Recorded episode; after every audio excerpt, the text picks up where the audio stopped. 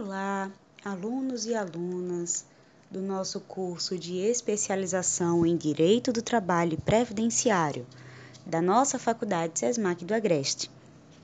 Quem vos fala é a professora Carla Priscila Cordeiro, da disciplina Direitos Fundamentais Laborais da Seguridade Social.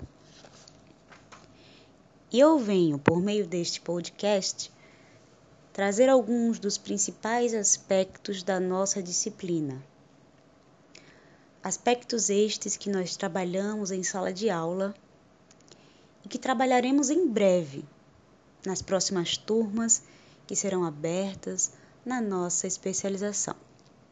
Pois bem, quero levantar alguns tópicos que considero essenciais à compreensão da teoria dos direitos fundamentais, especificamente no ponto dos direitos dos trabalhadores. Vamos relembrar que os direitos sociais são resultado de uma série de lutas que refletem necessidades históricas de um dado período, em que poucos indivíduos possuíam acesso aos bens e serviços relacionados à vida digna em sociedade. Tratam-se de reivindicações históricas relacionadas à subsistência das pessoas diante de condições brutais impostas pelo sistema capitalista, que permitia, e diga-se, ainda permite, que poucos exerçam o domínio econômico sobre a grande maioria da população. Pois bem, compreender como esses direitos sociais se consolidaram na ordem jurídica dos países é a nossa missão neste primeiro podcast. O nascimento desses direitos sociais aconteceu em um movimento bastante específico. Primeiro, ocorreu a conquista dos direitos de primeira dimensão ou geração, como preferem alguns autores, para que, paulatinamente, fossem conquistados os direitos sociais. Vamos ver como este processo aconteceu. Vamos voltar no tempo, bem antes da Revolução Industrial, no momento em que surgiram as primeiras sociedades organizadas, para falar de como acontecia a proteção do trabalhador. Podemos afirmar que um dos primeiros patrocinadores da proteção social foi a família, pois quando alguém estava doente, quando alguém não podia trabalhar, essa pessoa não tinha nenhum tipo de proteção do Estado, não recebia auxílio doença, ao contrário, acabava sob a proteção da sua família. Qualquer proteção adicional além da família tinha um caráter meramente privado, ou seja, participação dos indivíduos por livre e espontânea vontade, como no exemplo das corporações de ofício na Idade Média, em que uh, os próprios indivíduos que atuavam nas corporações se protegiam mutuamente. Inclusive, esse sistema é chamado de mutualismo justamente por isso.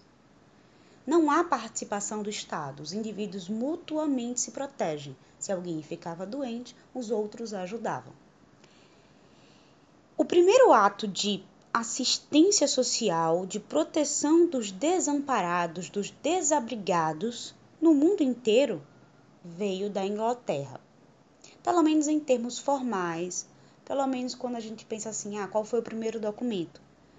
Foi o Ato dos Pobres, ou Lei dos Pobres, editado em 1601.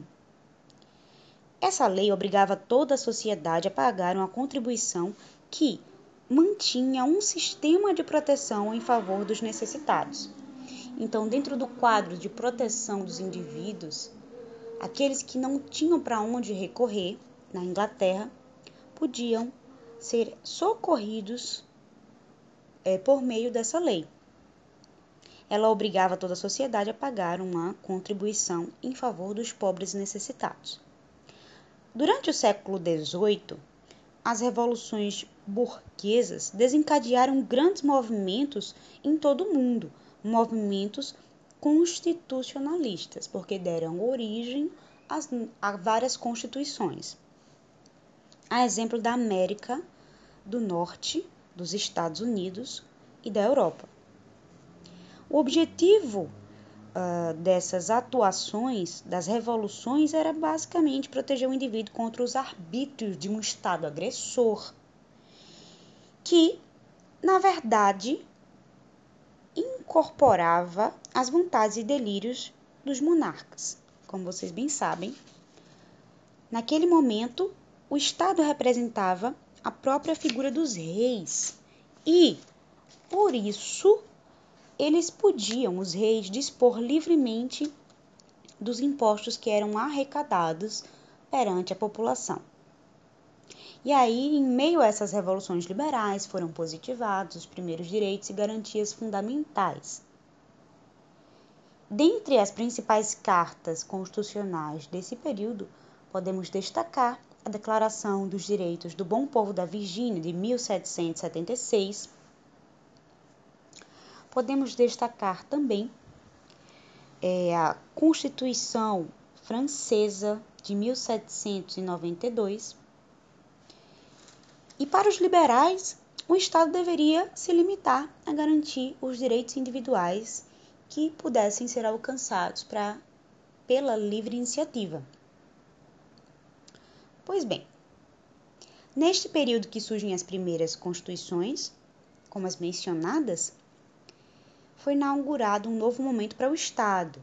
Se antes ele servia aos interesses egoístas e quase sempre desvinculados dos monarcas em relação às necessidades sociais, a partir dessas revoluções se solidifica ou se começa a solidificar um Estado com o objetivo de servir a manutenção da ordem pública.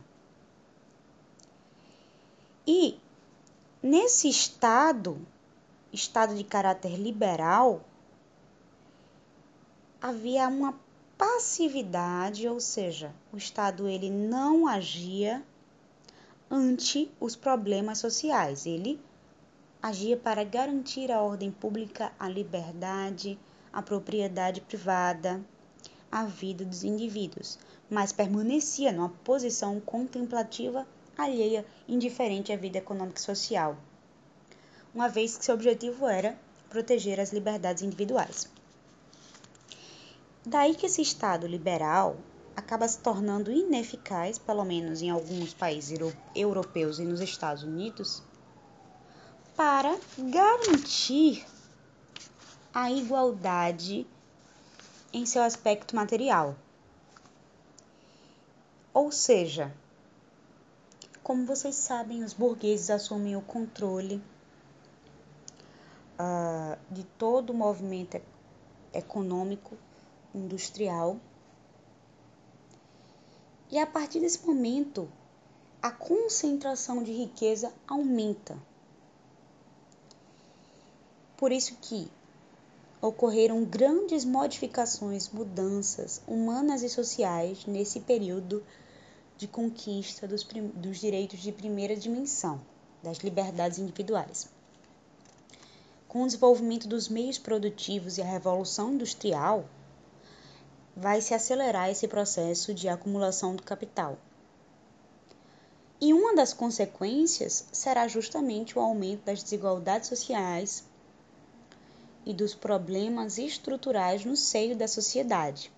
Com o aumento da atividade industrial, das fábricas que surgem no período, com o êxodo rural, a saída da população do campo para as grandes cidades, surgem os primeiros conglomerados, perdão, aglomerados urbanos superpopulosos que afetam de maneira drástica a vida social e política de diversos países.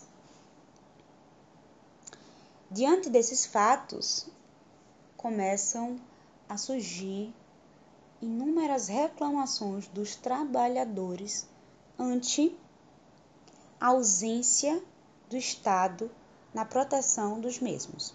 Vou dar uma pausa agora e a gente retorna no próximo podcast.